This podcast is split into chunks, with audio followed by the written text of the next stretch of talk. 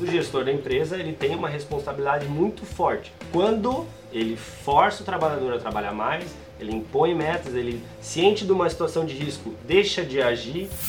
O gestor pode sim ser responsabilidade criminalmente caso esse motorista cause algum dano. A tecnologia auxilia nessa busca pela verdade real. Olá, eu sou Juliana Fernandes. E eu, Ricardo Dalbosco. E esse é o Quaternos Station, o podcast para quem é interessado em tecnologia de telemetria, gestão de frota e segurança.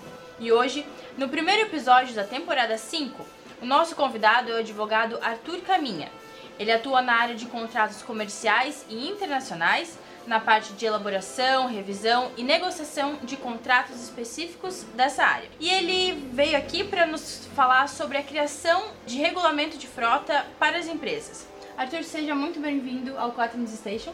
Muito obrigado, Juliana. Eu que agradeço a oportunidade. Bem-vindo à nossa base, Caminha. Já és da casa, né? Então eu acredito que a gente vai fazer um podcast fantástico daqui para frente. Arthur, vamos começar com a lei dos motoristas, né? O empregador, ele tem que fazer o controle da jornada de trabalho do motorista, certo? Isso, na verdade, o empregador ele tem a obrigação de fazer o controle de, de jornada de todos os seus colaboradores, né? Essa lei dos motoristas, ela ela veio muito em voga, se falou muito dela com a reforma trabalhista, mas é uma lei de 2012 que foi autorada em 2015. Com esse grande investimento no passado do Brasil na infraestrutura rodoviária em todo o território e o aumento do mercado automobilístico nacional, se aumentou muito o número de transporte de carga e transporte de pessoas. Isso fez com que automaticamente eh, muitas empresas de transporte surgissem e muitas pessoas começaram a trabalhar nessa área. Com esse aumento de fluxo, o trânsito aumentou, o fluxo de, de, de motoristas aumentou e o número de acidentes cresceu extrapoladamente. Isso fez com que chamasse um pouquinho a atenção do poder público e ele instituiu uma medida, uma, uma medida pública com base na segurança para reduzir o número de acidentes de motoristas que estavam exercendo a carga. São 40 mil mortes no trânsito em média anual já no Brasil. Isso, esse dado recente. É dado recente. Isso antes de 2012, esse, esse dado era muito maior. Para reduzir essa, essa, esse índice, o poder público instituiu a lei dos motoristas, que travava o horário, a jornada de trabalho do motorista, e ele era obrigado a parar e descansar. Em 2012 teve uma revolta muito grande dos motoristas, uma mobilização, porque a gente não tinha estrutura no Brasil para essa para guardar essas. Com que segurança, né? Isso, exatamente. Você passa. A gente comentava ontem, a gente foi fazer um trabalho pela Quaternos em São Lourenço do Sul, perto de Pelotas, e levamos 12 horas de condução desde a nossa base de Joinville. Só que tem um, regiões lá que completamente sem assistência nenhuma. Se você quebrar um veículo, um caminhão, ou mesmo precisar parar para dormir, o risco é muito grande. Isso, e justamente esse é um dos motivos das, das privatizações das rodovias no Brasil. Então, os, os, motoristas, com essa lei dos motoristas, eles se mobilizaram e falaram: olha, ok, quer instituir uma lei, tudo bem, mas é impossível que eu cumpra essa lei sem colocar minha vida em risco, porque eu vou parar num local, nesse tempo, respeitando o tempo que a lei, a lei determina, e eu vou ser assaltado, vou ser morto, enfim.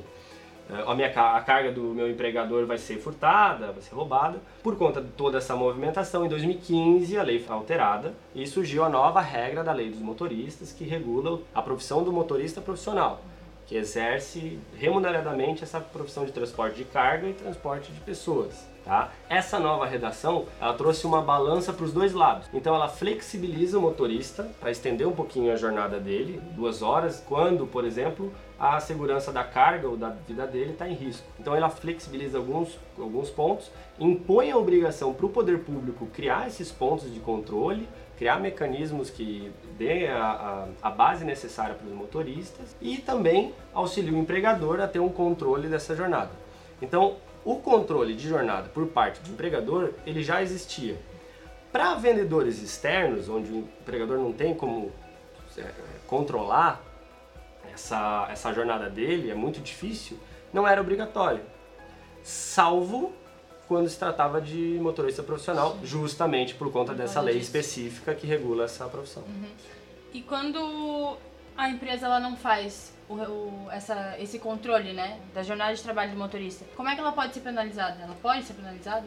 Sim, é, quando a, a empresa ela descumpre uma regra trabalhista, vamos utilizar a regra trabalhista nesse caso, ela assume o risco de uma contingência futura. Tá? Então, no caso dela não efetuar o controle de jornada de determinado empregado, utilizando, por exemplo, o motorista profissional, quando ela não efetua esse controle de jornada, mesmo sendo obrigada pela legislação, ela assume o risco de, num processo trabalhista, ela sofrer uma contingência. Como ela tem a obrigação de efetuar o controle de jornada, no, num processo trabalhista envolvendo um motorista profissional, ela vai ser intimada para apresentar os documentos que demonstrem esse controle de jornada que a lei manda ela fazer. Se ela não apresentar, vai ocorrer o que a gente chama de confissão ficta. O juiz vai considerar todos os fatos, todos os argumentos do reclamante, né, do empregado, desse motorista profissional que acionou ela, como verdadeiros. Ou seja, isso gera um passivo trabalhista muito grande. Ou em muitos casos, se esse motorista tivesse acidentado e infelizmente morrido, vamos dizer assim, é, a própria família pode requisitar esse tipo de informação? É Sim, pode. É, essa é uma informação interna okay. tá? É, interna da empresa. Mas pelo... a, a, a, família, num processo criminal ou de responsabilidade civil, ela pode solicitar ao juiz que quebre esse sigilo e por ordem judicial. E, Sim, existe pode. informação dizendo que pode. ele foi forçado a conduzir por 10 horas ininterruptas e, e a empresa não fazia controle disso, ou fazia, mas negligenciava a informação que o sistema de rastreamento dava para ele? Sim, nesses casos que tu citou, o gestor, geralmente é o gestor de frota, né, que é que faz esse controle. Justo. Mas o gestor da empresa, ele tem uma responsabilidade muito forte. Quando ele força o trabalhador a trabalhar mais, ele impõe metas, ele ciente de uma situação de risco, deixa de agir. Nessas situações ele, ele tem uma responsabilidade muito forte, civil e inclusive em alguns casos criminal. O que a gente acompanha caminho hoje no, no mercado, já que a gente é atua no rastreamento gestão de frota e telemetria, sendo referência nacional, é que existem três perfis de empresa. Aquela que mais antiquada, que não adota sistema ainda de controle, nenhum não identifica o motorista, não vê o perfil de condução do motorista, ou seja, a empresa corre o risco diariamente. Tem aquela daí que adota o sistema de rastreamento, é, controla a jornada, controla toda a frota, e realmente opera o sistema para redução de riscos e redução de custos de combustível, diminuindo de velocidade, manutenções, e aquela que também adota o sistema de rastreamento e controle, mas ela não monitora de forma constante e que muitas vezes, inclusive, está acontecendo responsabilização que não adianta apenas ter um sistema de rastreamento e gestão de frota implementado, mas você tem que estar atento ao sistema mexer nele, acompanhar, gerir, controlar para sim, para realmente tirar proveito disso. Agora que tu comentaste dessa, dessa terceira situação, na parte da responsabilidade criminal a gente pode dar um exemplo claro. Qual que é? A, o sistema de rastreamento ele, ele é disponível, a informação é disponibilizada para o cliente. Isso. Deve gerar relatórios mensais, semanais, conforme cada caso. Perfeito. Quando um motorista profissional, falando de motorista profissional agora, Sim. quando um motorista profissional começa a trabalhar ininterruptamente, sem parar, 12 horas, 16 horas, 18 horas, isso esse relatório aparece ali mensal, semanal, conforme o cliente solicitar.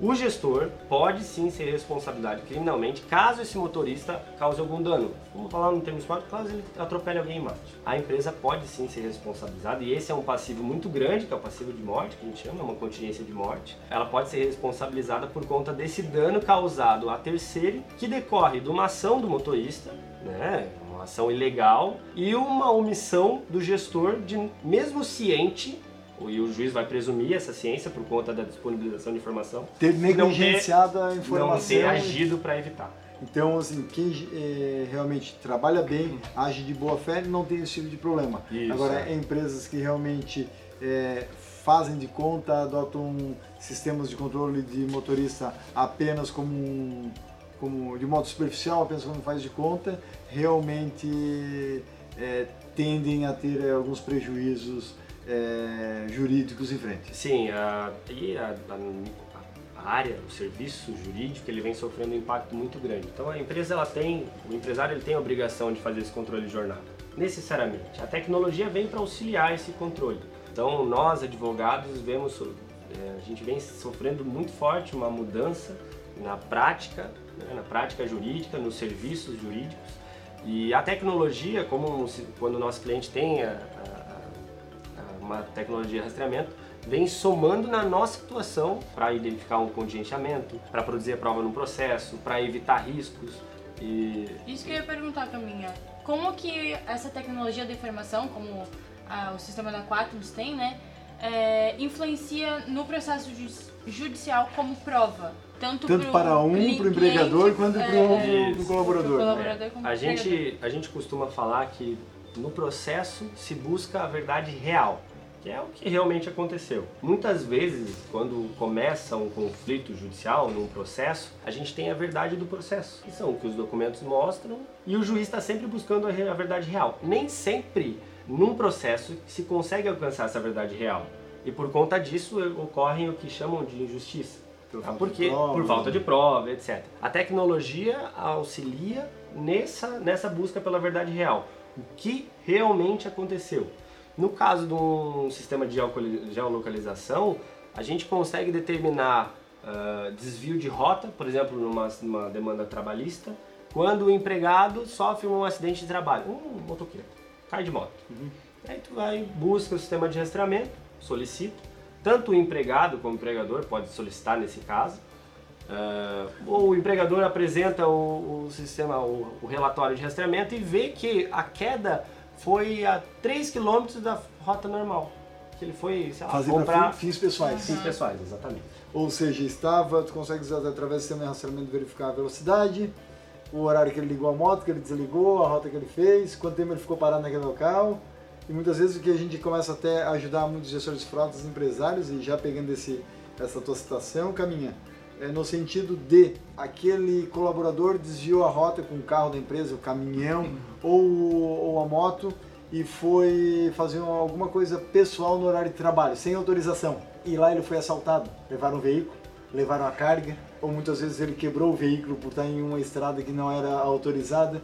E aí começa já essa questão: quem que é o responsável? Há como, com esse tipo de informação, eu como empresário, eu como gestor logístico, gestor de frota, responsabilizar aquele colaborador se isso estiver na política da empresa? Sim, sim, tem como, é possível. Existe uma regra de responsabilidade civil e criminal muito clara no nosso sistema jurídico e ela funciona. Isso é Às é importante vezes... porque tem muitos gestores de frota que estão nos escutando agora e realmente isso é informação válida para eles se precaverem dentro das empresas. Sim, muitas vezes o processo de recuperação desse valor, de responsabilização, é um pouco lento. Mas isso no Brasil funciona. Então, quando um empregado causa um dano a terceiro por dolo, ou seja, ele tem intenção de causar esse dano, ou ele por negligência, ele assume o risco de causar esse dano, ele causa esse dano, a empresa, no primeiro momento, ela é obrigado, obrigada a reparar, porque ele está agindo numa função atribuída por ela. Mas quando ele causa esse dano a terceiro, há a possibilidade do empregador também reaver esses valores do empregado.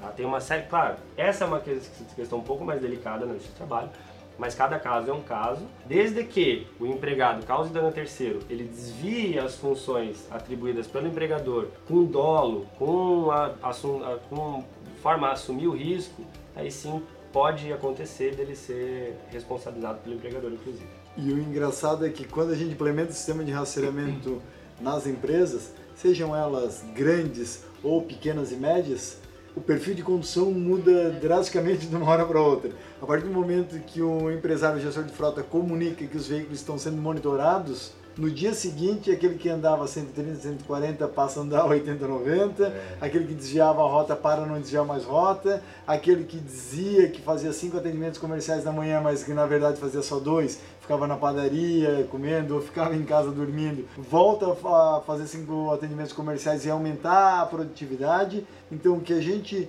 está trazendo hoje em dia para esse mercado é uma mudança cultural gigantesca só que para isso o gestor de frota e o empresário tem que estar muito atento em como implementar isso na empresa e como avisar isso. É, pegando esse gancho que o Ricardo comentou, é, como é que a gente comunica, né? Porque o, os motoristas eles sabem que ele, a empresa ela está fazendo esse controle e tem que fazer esse controle. Mas tem uma forma de comunicar, precisa ser comunicado, ó, nós, a partir de hoje nós estamos fazendo rastreamento do veículo, precisa isso? Sim, é necessário, a gente, a gente considera como medida de cautela da empresa efetuar essa comunicação. Existem os regulamentos internos das empresas, né, setoriais, de acordo com o departamento, e um geral, que trata de todas as regras e condutas que os colaboradores devem ter. A recomendação, claro, cada empresa tem que consultar o seu jurídico, mas a recomendação que eu sempre faço é que essa situação seja prevista no regulamento geral, tá? que os veículos são monitorados, e os motoristas profissionais que utilizam dos veículos da frota da empresa assinam um documento com a ciência que o veículo está sendo monitorado, etc. A gente só precisa deixar claro que o empregado tinha ciência que o, o veículo estava sendo, era rastreado, uhum. mas por medida de precaução. Inclusive, caminha muitos clientes que a gente atende pelo Brasil afora, não só Brasil, mas em, em nível mundial, é, nos solicitam muitas vezes essa carta. Poxa, Dal Bosco, poxa, Quaternos, é, vocês não têm esse modelo de documento é, onde eu posso compartilhar com o meu colaborador avisando que ele está ciente que o veículo está sendo rastreado para que eu possa dar e para os nossos clientes realmente a gente fornece. Sim, sim. E eles se espelham muito nesse documento que a gente tem montado na 4, se espelham muito também na nossa política de frota. E eu acho que é isso, a gente tem que se ajudar realmente para quem realmente está de boa fé com o colaborador e também está esperando isso. Né? Então, ou seja, se tu age de boa fé, trazendo uma tecnologia para controlar e também para dar mais segurança, o mínimo que você espera é que também haja essa contribuição do outro lado, ou seja, da parte, da parte laboral. Juliana, Camille, quando a gente falava aqui a respeito de casos né, que a gente começa a detectar já em ajuda a gestores de frota aí pelo Brasil, é, eu lembro de alguns casos onde os, os próprios empresários, os gestores, é, nos perguntam, ah, avisa ou não avisa o colaborador, a gente também segue a tua orientação, caminha é, de sim, avisa. Entretanto, existe a opção de instalar o culto. Isso hoje é uma opção que a Quatro nos oferece para o cliente. Tem muitos que preferem no começo instalar o culto, e eu digo o seguinte, ok, se você quer instalar o culto, então deixa só uma semaninha. Uma semaninha eu digo assim, deixa uma semaninha, monitora, não fala nada que está sendo rastreado. Eu, eu, sempre comento assim com, com o empresário, com, com o gestor de frota, se prepara para dormir uma semana com azia. Porque você vai ver cada coisa que na verdade estão te enganando diariamente e levando, tem muita gente levando teu dinheiro praticamente de manutenção, por que o veículo aparece sendo quebrado, por que o veículo aparece com consumo excessivo, e tu não sabias, essa semana tu vai aparecer com, vai surgir muita enzima, mas tu não vai poder falar. É. Vai monitorando. Lá na outra segunda-feira diz o seguinte, Olha, ontem, domingo, a 4 nos esteve aqui, a gente instalou um sistema de rastreamento, monitoramento, telemetria, que funciona de tal maneira e vocês estão sendo monitorados. Está aqui a carta de ciência. Ok, é, aí tem duas situações, Caminha. Primeiro, aquele que você observar aqui, quando ele foi comunicado que está sendo rastreado, e ele começa a mudar o comportamento drasticamente, então conduzindo uma velocidade excessiva, agora começou a andar pianinho, né, como a gente chama, aquele que simplesmente desapareceu com o carro da empresa e ninguém sabia por onde é que andava. Sempre dizia que estava no cliente, estava no trânsito, ou já estava chegando. Teve engarrafamento. Teve engarrafamento. é clássico. Esse que muda o comportamento drástico, é, eu digo assim, esse é aquele cara que tu tens que prestar atenção, porque é esse que estava te enganando. Ou então, geralmente, e a gente observa isso nas empresas que a gente atende, é comum aquele que, quando o empresário comunica que os veículos a partir daquela segunda-feira estão sendo rastreados, é o primeiro aquele a reclamar. Isso, é, que nem a Juliana falou, aquele que mais reclama fala assim, poxa, mas vocês não confiam na gente, para que isso? Sim, a gente tanto confia em vocês, tanto é que se você não deve nada, não tem por que temer, por que berrar, por que espernear, etc. Então eu brinco assim, cuidado que geralmente aquele que mais berra é o que mais deve também. Daí tem, tem empresários ainda comentam, é, poxa, mas será que depois de um tempo ele não volta a praticar as infrações? Ele assim, sim, se ele é, presumir que você não está monitorando. Então é que nem eu digo, é que nem no Big Brother, né? Na primeira semana, segunda semana lá do reality show, as pessoas estão é, lá se tampando porque a câmera está vendo. Depois de um Depois mês, todo, todo mundo, mundo volta esquece. a ser quem era. Daí tu vê, as máscaras caem e, e, é difícil ganhar alguém que era completamente mascarado. Geralmente ganha um mais inocente. Lembro da época do Bambam ainda, né? vai, mas era, era um bebezão, mas era nesse, nesse estilo. Então assim, se daqui a pouco ele acha que não está sendo monitorado, vai aparecer. Aquele cara que é o infrator, ele vai voltar com os em excesso de velocidade, ele vai gerar consumo excessivo para a empresa, o carro vai, que antes fazia 12, 13 por litro, vai voltar a fazer 6, 7 por litro, vai voltar a ser um Camaro, aquele Celta. É. então, atenção a isso, mas o sistema de rastreamento simplesmente ele revoluciona uma empresa, revoluciona, eu digo, positivamente a carreira do gestor de frota, porque ele acaba se tornando um dos únicos colaboradores dentro da empresa que leva economia para o empresário. Isso é, isso é espetacular o trabalho que a gente consegue fazer. Caminho, eu quero te perguntar mais uma coisa aqui. Para que, é, para que a empresa ela tem uma política de frota segura em termos jurídicos, na tua opinião, como é que ela deve criar um regulamento de gestão de frota? É, Ricardo, como tu estava falando, é muito importante para o gestor de frota ter essa funcionalidade numa empresa de rastreamento prestando serviço, justamente para impulsionar a carreira dele. Mas nada adianta, ou adianta, mas não com todo o potencial, se ele não fizer uma boa gestão.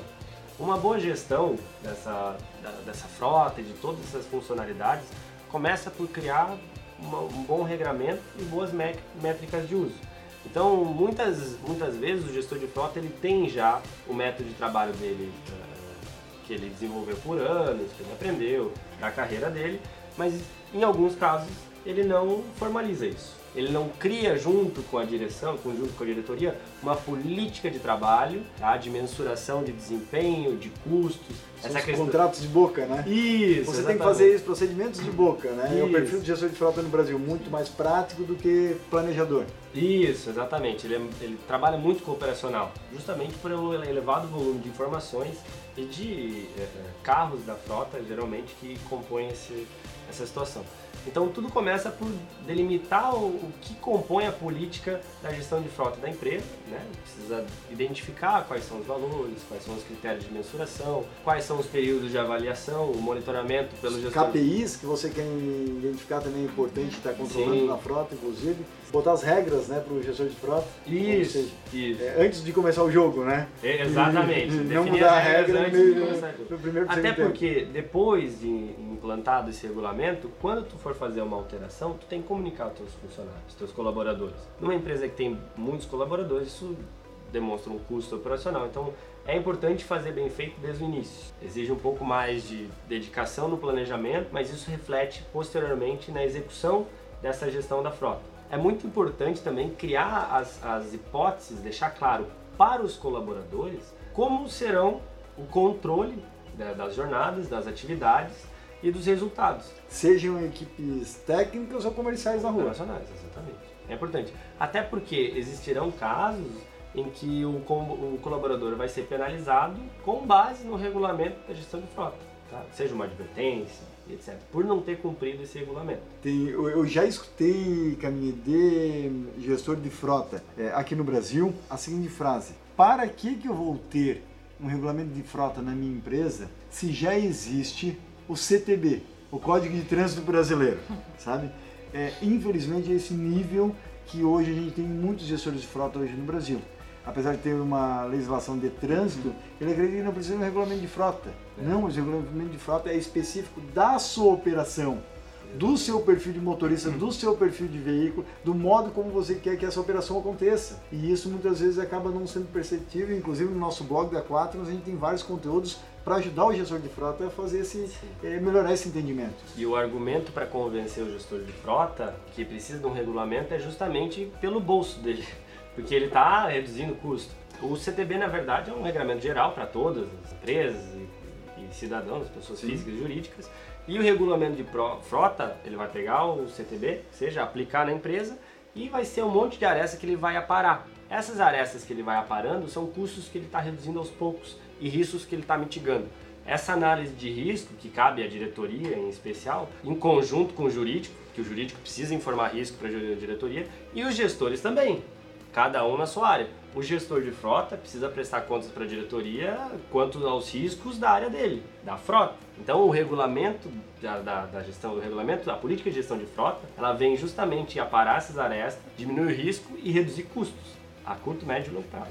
E, e muitas... essa política de de frota segura não envolve só planejamento e redução de custos, né? Tem toda uma parte de tecnologia que deve ser pensado, toda uma cultura de segurança em torno disso, né? Não é só ali fazer o planejamento e comunicar o, o motorista. Tem que ter essa outra parte também. Isso, né? tem que ter o controle contínuo, né? Não adianta eu estabelecer uma política de gestão de frotas e não ter um meio para conseguir cumprir ela. Eu Possibilitar tenho que ter... entrada, treinamentos, reciclagens Isso. E, e não basta entregar um contrato ou uma política de frota ao motorista e seja ele um comercial, seja ele um operacional e ok, está implementado. Se ele não consegue entender nada daquilo, e aí o caminho até aqui do nosso lado não nos deixe mentir, né? A, a importância é do, de ser, ser contratos é, entendíveis e hoje em dia cada vez mais o, né, os juízes olham para isso, né? Para ver se verificar se o contrato está sendo, vamos dizer, justo entre as partes com relação a esse entendimento.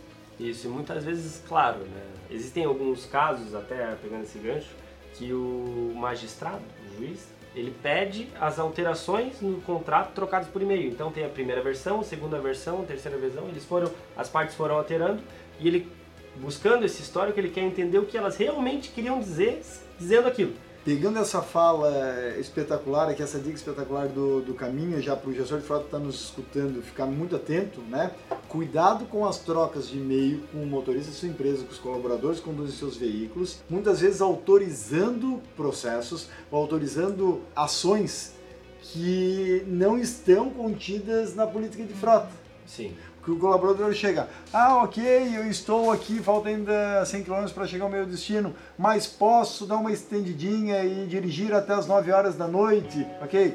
Ah, pode. Então, ou às vezes o gestor de frota responde, que eu já vi pelo WhatsApp para o colaborador, sim, segue em frente, mas lá na política de frota está dizendo que não pode dirigir no período noturno, a partir das 18 horas, que isso aumenta o risco do colaborador, além do cansaço, tem animais na pista, tem periculosidade, maior índice de pessoas bêbadas, tem uma série de fatores. O gestor de frota acabou de autorizar se acontece alguma coisa com esse motorista, e muitas vezes é ele mesmo que pediu, é ele mesmo se sobreviver, que muitas vezes responsabiliza a empresa.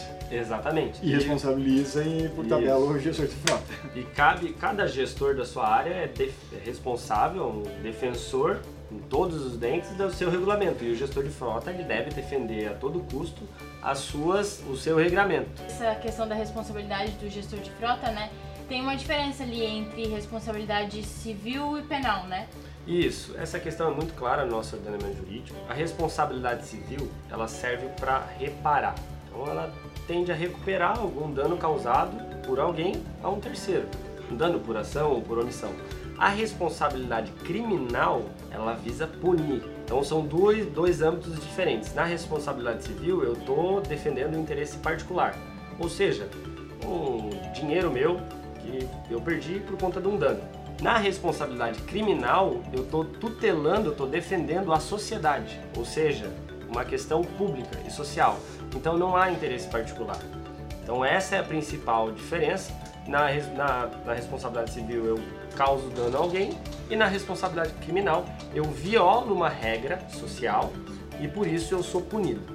Por isso que o gestor de frota tem que ter muito controle, né? Porque qualquer coisinha ali já pode ter um problema e a responsabilidade cair por cima dele. Isso, ele responde por essas questões, essas, até por ações que ele toma e por omissões quando ele identifica determinada situação e não age para evitar. Uhum. E muita gente acha, Caminha, que só grandes empresas como a Coca-Cola, por exemplo, que é cliente da Quaternos, que precisam ter essa fazer essa política e ter esse, esse regulamento de, de frota.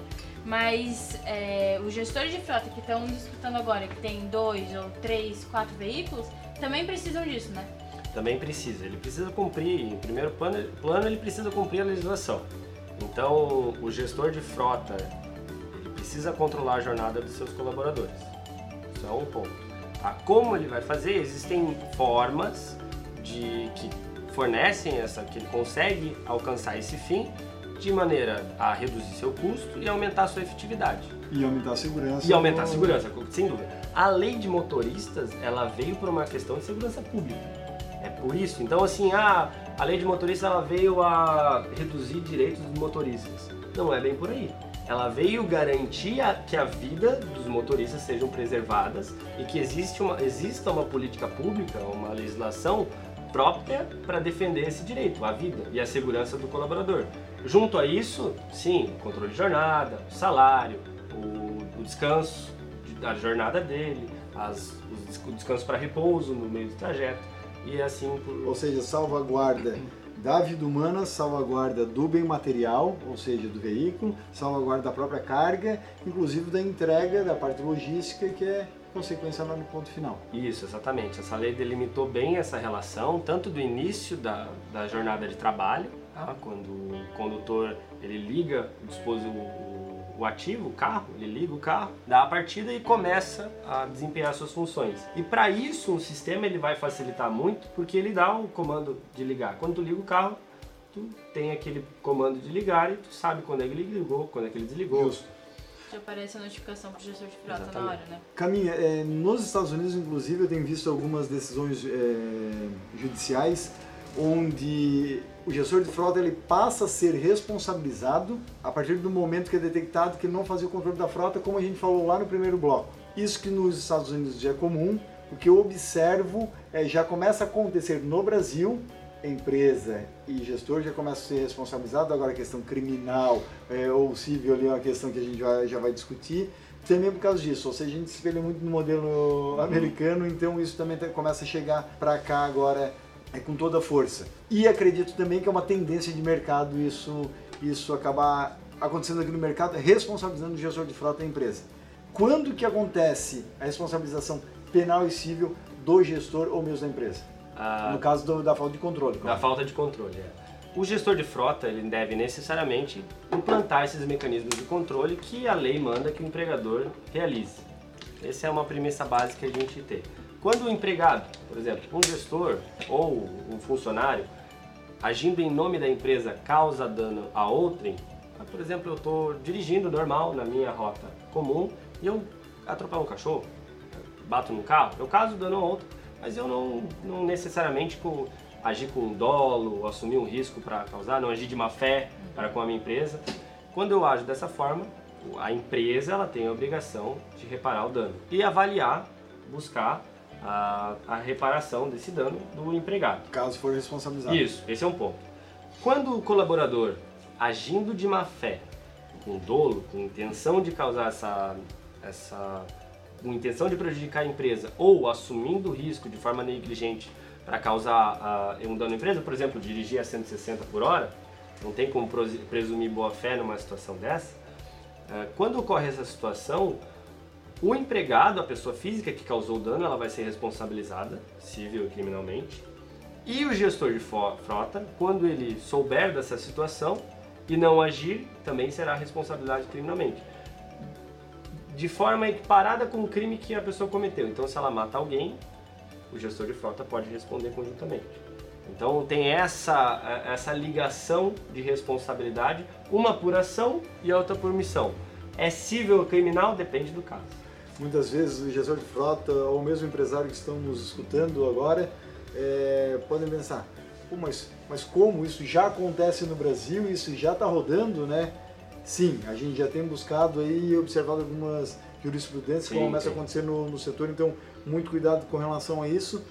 E não apenas transportadores ou grandes frotas de mil, dois mil veículos que a gente atende não só no Brasil, mas pelo mundo afora, em três países que a gente já, já trabalha mas é você que é um PME, tem um veículo na rua, dois veículos, o risco é o mesmo? Sim. O risco é o mesmo. Se você tem um colaborador na rua dirigindo um veículo da empresa ou prestando serviço para você, até com o veículo dele, mas ele é CLT seu, é, tem que ter uma política de frota muito bem estabelecida. Isso, cada empresa, até a gente estava conversando sobre pequena e média empresa, cada empresa tem que ter os mecanismos de controle da sua atividade claro, na proporção de seu tamanho. Então, uma empresa com 500 funcionários tem que ter uma, uma equipe de gestão de frota, uma equipe de RH, uma equipe de Muitas vezes tem um monitoramento, uma central de monitoramento uma central, exa exatamente, dependendo do volume de carga que ela, que ela transaciona. Enfim, cada empresa na sua proporção. Mas a ausência de medidas uh, uh, corretivas e de monitoramento, elas geram risco. Claro, a gente já tinha conversado até sobre aquelas proporciona um custo maior, mais elevado, é um custo elevado, justamente por isso que os gestores, quando utilizam o, sistema de rastreamento, eles conseguem reduzir o custo. Né? Então, Justo. justa, primeiro ponto por conta disso. E segundo ponto que ah, ah, ela apresenta custo, apresenta risco, com 500 ativos, com 500 veículos vai ser também da mesma forma, e com 13 vai representar um risco. A diferença é que, num caso, vai ser 500 milhões o risco, e no outro caso vai ser 100 mil. Só que às vezes para o pequeno pre- empresário, 100 100 mil é bem, É exatamente, é bem mais prejudicial, é fatal para o grande empresário. A gente atende muitos PMEs no Brasil, e aqui eu queria fazer uma observação, muitas pequenas e médias empresas, nas cinco regiões do país, e é engraçado que muitas vezes a gente, quando vai implementar o sistema de rastreamento de gestão de frota, o próprio microempresário nos fala o seguinte, poxa, antes de eu controlar, o meu colaborador ele almoçar com o carro da empresa em casa, entendeu? Tudo bem, ele até pode, desde que isso esteja contido na política de frota, firmado por aquele colaborador, que ele diga, você pode ir almoçar com o veículo da empresa em casa, entretanto o risco é assim, assim, assado, o risco é passado para o colaborador, tal, tal, tal, tem que obedecer essas condições. O que acontece é que 99% das empresas não fazem isso. Então o colaborador acaba indo almoçar com o veículo da empresa, indo após o horário de trabalho, pega o veículo do pátio no final de semana para fazer uma viagem, ele acaba atropelando alguém, mata alguém, seja alguma comete alguma algum dano, seja material ou físico, quem vocês acham que é o responsabilizado? Inclusive tem tem. até um- uma matéria lá no blog da Quaternos de um cliente nosso que ele já suspeitava do, do funcionário, botou o sistema da Quaternos e foi descobrir que o funcionário no final de semana fazia turismo em Nova Trento. Pegava o carro da empresa e levava o pessoal Esse- ganha- ganhava em cima.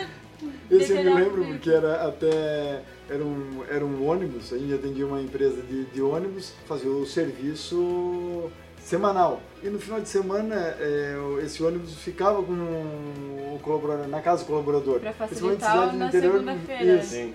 Só que no final de semana ele pegava esse ônibus, ele enchia de, das velhinhas para fazer turismo religioso em Nova Trento, ok? para ver a Madre Paulina. Esse cara, ele tinha, o motorista, ele tinha página do Facebook, tinha, vendia kit rosário, vendia um monte de coisa. Então, ou seja, ele pegou o veículo do patrão, criou uma microempresa, vamos dizer assim, sem estar registrada, e fez o negócio dele acontecer no final de semana, só que pensa o risco do empresário, com ele transportava 40 idosos para Madre Paulina todo final de semana, se bate, mata, De etc. forma irregular, né? De forma irregular, ah, mas é o motorista que é responsabilizado. E só quem vai se explicar na frente do capa preta do juiz. Não, isso é verdade. Isso, essa questão do, do regulamento, da gestão de frota, ela é muito parecida, na minha visão, com o espaço lazer, que só pouco, um tempo atrás já surgiu, veio, veio a discussão, que é aquele espaço que a empresa fornecia para o empregado ficar ali depois do almoço, com puffs em alguns casos. Puff tobogã, é um modinho. exatamente. Mas, é, de Então- tecnologia tem que ter puff tobogã. Só que isso, isso, isso não dá inteligência, pessoal. Então, assim, não é só tu... ping-pong. Isso, só puff tobogã não é salvação de empresas de tecnologia. Isso. Teve essa discussão do espaço lazer e começaram a criar um termo de utilização onde o empregador dava, deixava à disposição e o empregado assinava um documento dando ciência. Mesma coisa com o regulamento de frota. É preciso criar essa nova cultura, esse novo hábito no empresário brasileiro, dele se habituar a fazer o controle, dele se habituar a utilizar da tecnologia da informação. Tem muitas empresas com uma, uma dificuldade de utilizar da tecnologia e informação para aumentar a sua competitividade. Então, e nada mais é do que utilizar uma ferramenta, de um serviço de inteligência para aumentar a competitividade comercial, que é através da redução de custo, através do controle de funcionário, di- diminuindo o risco ao negócio. Então, toda essa questão é importante para o empresário brasileiro começar a se profissionalizar mais ainda Implementar essa cultura da segurança, né? Isso. Da gestão de risco dentro da empresa, né, Caminho? Isso, e é assim, o fato de a gente ter tido, de ter comentado um caso criminal nos Estados Unidos, o nosso ordenamento jurídico ele permite já essa responsabilização. A gente já teve vários casos no Brasil. E por que, que não tivemos mais? Teve a lei com relação ao motorista profissional. Porque a lei era de 2012, a lei de motorista de 2012, alterada em 2015, 2015. teve a reforma trabalhista agora. A gente, para ter julgados, nós precisamos de fatos que a Tem vida social. Sim. Exatamente. Então isso vai ocorrer, é natural, assim como em outras situações ocorreu, vai ter discussão judicial e é importante para o empresário que ele eh, apresente documentos, relatórios, dados de tecnologia ou não, enfim, uh, que demonstrem para o juiz num processo, numa contingência, a verdade real. Muitas vezes a gente tem um histórico muito grande aí dos últimos 20 anos, principalmente nos processos trabalhistas, de que não foi possível alcançar a verdade real no processo trabalhista por falta de prova.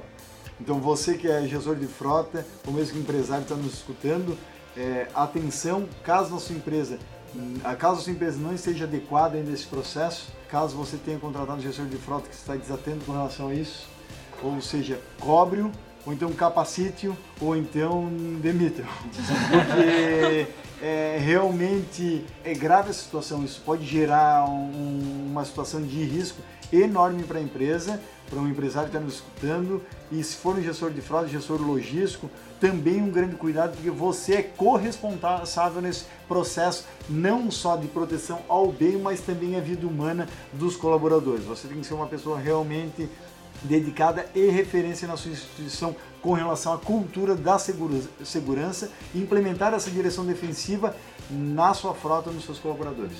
Isso é fundamental. E se você que está escutando o 4 News Station é gestor de frota, precisa conhecer o NAFA. É, o NAFA é um evento que acontece anualmente nos Estados Unidos, normalmente no mês de abril, e reúne os gestores de frota do mundo todo. Então, se você quiser aumentar o seu conhecimento no mercado, vale a pena ir até lá e conhecer esse grande evento feito lá nos Estados Unidos.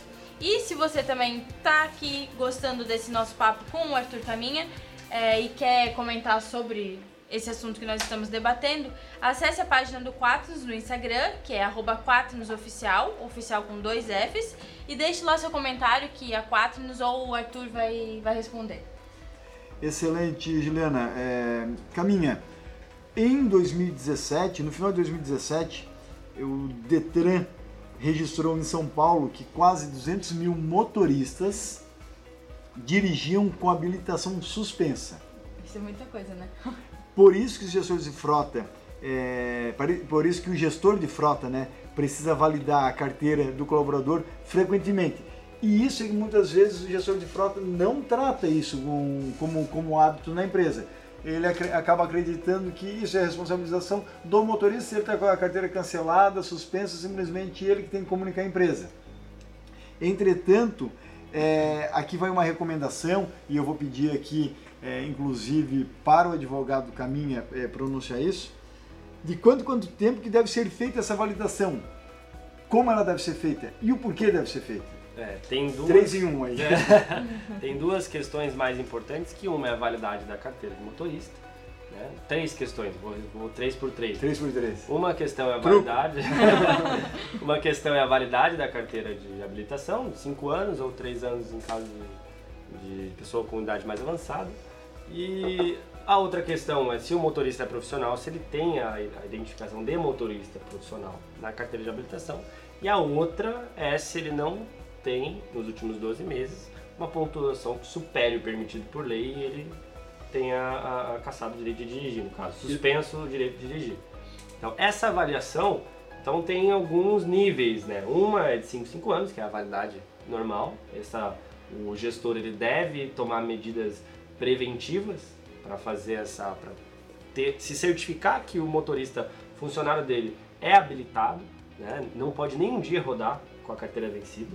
Uh, a outra questão, periodicamente, aí varia, avaliar essa questão da, da licença profissional do, do, motorista. E a outra questão é fazer a avaliação da, da, da quantidade de multas. Isso vai depender da empresa, né, do volume de multas que ela recebe. Muitas vezes a frota está em nome da pessoa jurídica, ela recebe as multas, tem a opção de avaliar para se vai identificar o condutor, se vai absorver o custo. Mas essa avaliação tem que ser periódica, seis meses, três meses, um ano. Geralmente depende, mas ela tem que ser periódica, não ultrapassando 12 meses jamais, porque esse é o período uh, utilizado pela legislação para apuração das multas. Inclusive, eu chamo a atenção, eu já vi decisão Brasil, ok? De responsabilização eh, de empresa e, consequentemente, eh, gestor de frota, pelo fato de estar permitindo condutor da empresa dirigir com carteira suspensa, mesmo que aquele gestor de frota não sabia que estava suspensa, mas o que, que o juiz entendeu que é dever da empresa este controle, porque a partir do momento que ela permitiu aquele cara dirigir e ele causou um dano, a empresa que tinha que ter este controle e tinha que ter a ciência, ou seja, fazer o controle no monitoramento daquele colaborador e não permitir esse tipo de condução. Então, o que foi interpretado? Que se a empresa permitiu ele dirigir com a carteira suspensa, se a empresa permite que ele tenha atitudes de 20 pontos ou mais, a empresa está sendo condizente com aquele perfil de condução de risco, que não que diverge de uma direção defensiva. Cada vez mais isso está acontecendo aqui realidade nacional. É. Então o gestor de frota atende-se a isso também. Isso, a gente tem várias decisões nesse sentido, de modo geral na empresa, mas muito forte nessa questão da habilitação, quando o gestor de frota deveria saber que, ou seja, vamos, vamos repisar, ele deveria adotar mecanismos de controle. Então, se ele não adota e a, a, a situação foge do controle dele, ocorre um dano com um colaborador com a carteira suspensa, ele sim pode ser responsabilizado, inclusive criminalmente.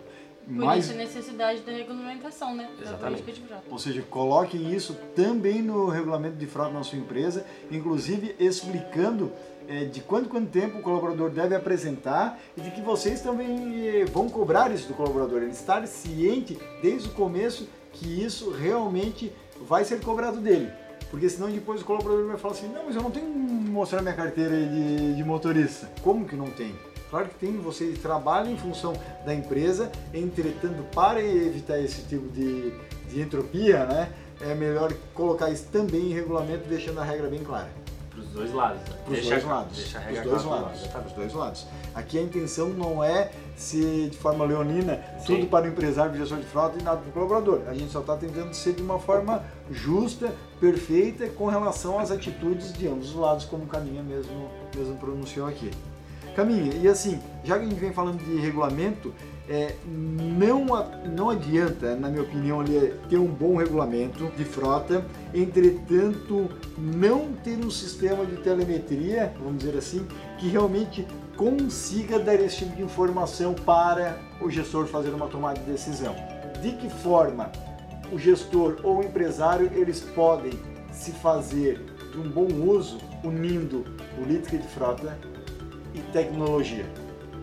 as coisas conseguem se encontrar e ajudar numa tomada de decisão mais assertiva e na diminuição de risco? Pegando esse gancho, Ricardo, a diretoria de uma empresa, de qualquer empresa, muitas vezes formada por dois, três, ou no caso do microempresário por um só, que tem que tomar todas as decisões financeiras, trabalhos da empresa, eh, ela é auxiliada, ela é baseada em informação.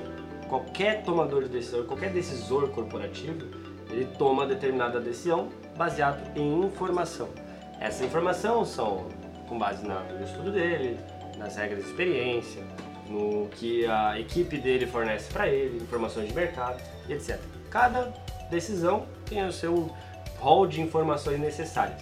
E muitas vezes o jurídico entra apresentando informações de risco, contingente, etc. A lei dos motoristas, que é o que a gente vem comentando muito, ela fala da, ela estabeleceu a obrigatoriedade de controle de jornada do emprega por parte do empregador, seja diário de bordo, seja algumas outras questões, mas que ficam lá a, a responsabilidade, ficam a critério do empregado. O empregado deve fazer esse controle e apresentar para o empregador que deve é, monitorar e conferir. No caso da, do, do, sistema de, de rastreamento, esse, esse controle fica automatizado. É, não fica nem por parte do empregado, nem por parte do programador. Ou seja, a gente elimina aquela prancheta encardida do banco do carona, né? Que, digo, que é aquela que o motorista embarcava no carro. É, o Adriano está aqui nos acompanhando, já trabalhou em televisão também, ele deve lembrar, você pegava o carro da produção, pegava aquela prancheta, né? Fulano que está dirigindo, horário de saída, horário de chegada, alguma Exatamente. irregularidade. O incrível é que daí quando chegava, e depois eu quero até que tu comente a respeito de multas, quando chegavam as multas na empresa, sempre aquela linha que não está preenchida. não, não é? E ali, tipo, quantos KMs? Então, tipo, ah, abasteci, ah, abasteci. É, as pessoas arrumando notinha e, na verdade, nunca tinham aparecido naquele posto. Hoje, o sistema de rastreamento, como você consegue ver. Ok, chegou o cupom fiscal às 16 horas e 37 minutos. Sistema de rastreamento, ponto. Realmente, aquele veículo e aquele condutor identificado pelo sistema de telemetria estava naquele posto, ok? E ficou lá, não, ficou um minuto. Como é que ele ficou um minuto e abasteceu 40 litros? Certo? Então só catou uma notinha ali no chão e saiu. Ou então pegou, tem algum esquema montado. Então, é, eu conto um caso, é, é um tanto trágico para os motoristas, mas é, muito gratificante para o empresário. Ano passado nós ajudamos é, na demissão por justa causa numa empresa em Joinville, Santa Catarina, de nove pessoas, nove colaboradores de uma empresa.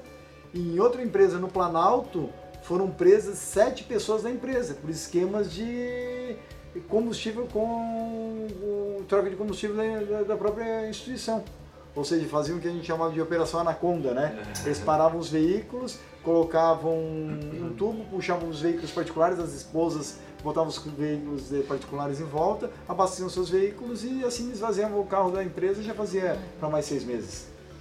O sistema de racionamento a gente acabou identificando não só esse tipo de irregularidade, mas principalmente quando chega a multa. Exatamente. Então cabe ao empresário fazer esse controle e utilizar a tecnologia para aumentar a competitividade, reduzir custo. Não é só essa questão ali, uh, do controle de jornada. A lei manda fazer o controle de jornada. Justo. A telemetria fornece isso.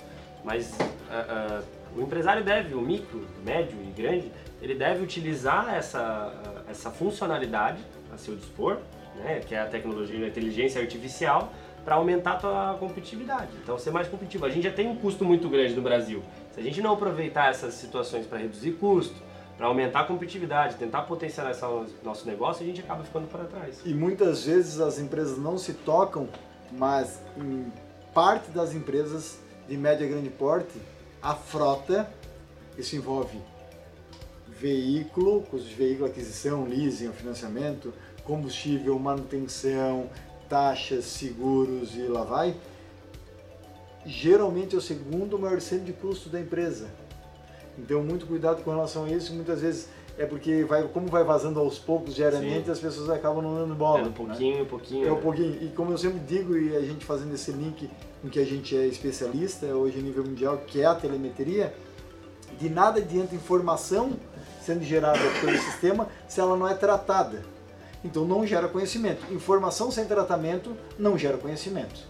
E é isso que tem que mudar o perfil do gestor de frota, a cultura do gestor de frota no país. Se profissionalizar. Né? Profissionalizar. Profissionalizar, buscar empresas capazes que consigam ajudar ele nessa progressão de carreira. Que pela minha experiência é, Brasil, experiência também internacional, é a gente tem ajudado muitos gestores de frotas a subirem de carreira, por quê?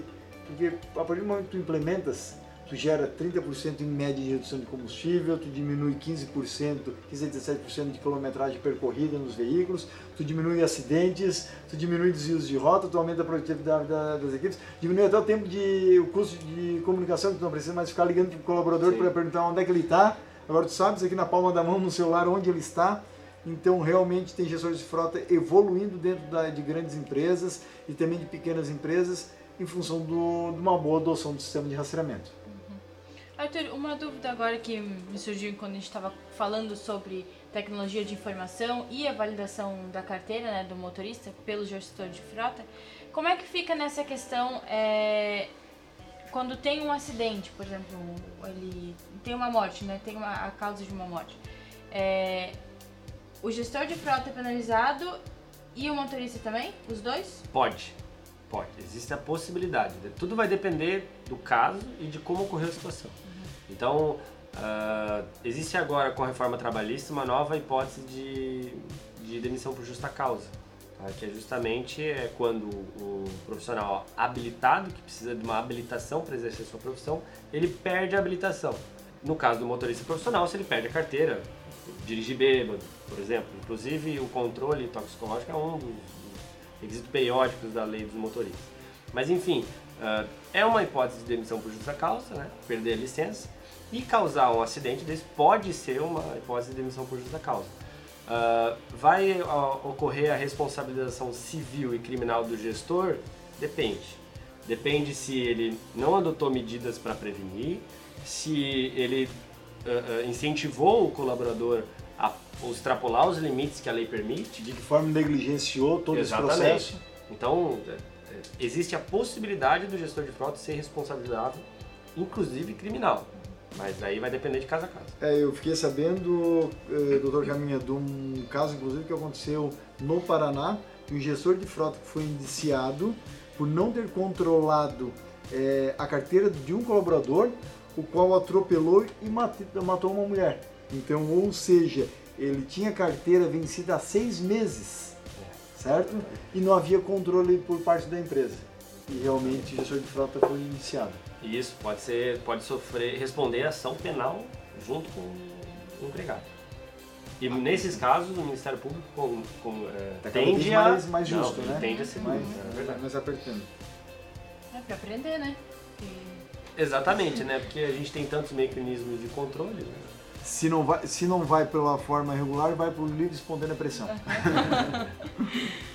Bom, é, se você que está nos escutando quiser tirar outras dúvidas sobre como construir um regulamento de frota, né?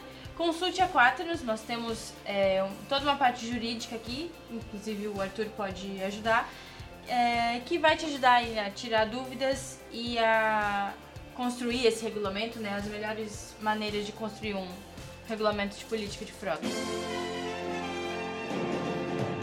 E a gente chega ao fim, né, Júnior? De mais um, mais um podcast. Sim. E também a gente espera que o Dr. Caminho aí tenha, tenha gostado, principalmente contribuindo e compartilhando informação realmente útil para a carreira de gestor de frota e para a saúde financeira é, e jurídica das empresas que estão nos escutando. É, eu agradeço, Ricardo, Juliana, obrigado pela oportunidade. Eu espero ter apresentado algumas informações à altura do trabalho que Com vocês certeza. estão realizando, que é excelente para o segmento. Obrigado. E é muito importante para toda a nossa o nosso trabalho de trabalho na, na, na, indústria e no comércio brasileiro. E que bom que você está fazendo parte conosco, Caminha, nessa construção, né? De não apenas é, gerar é, informações noticiosas, mas sim gerar é, conteúdos ricos, conteúdos relevantes para esse mercado que é tão carente de informação hoje no Brasil, que é o mercado de gestão de frota, que realmente precisa ser capacitado tecnicamente, profissionalizado, como tinha citado no nosso terceiro bloco hoje do programa. Perfeito. Além de agradecer a presença aqui do Arthur, eu quero agradecer também os nossos parceiros da Quaternos Internacional, Google, Samsung, Apple, VDO Continental e Bosch Europa. O podcast Quaternos Station é criado e desenvolvido pela Quaternos Rastreamento e Telemetria.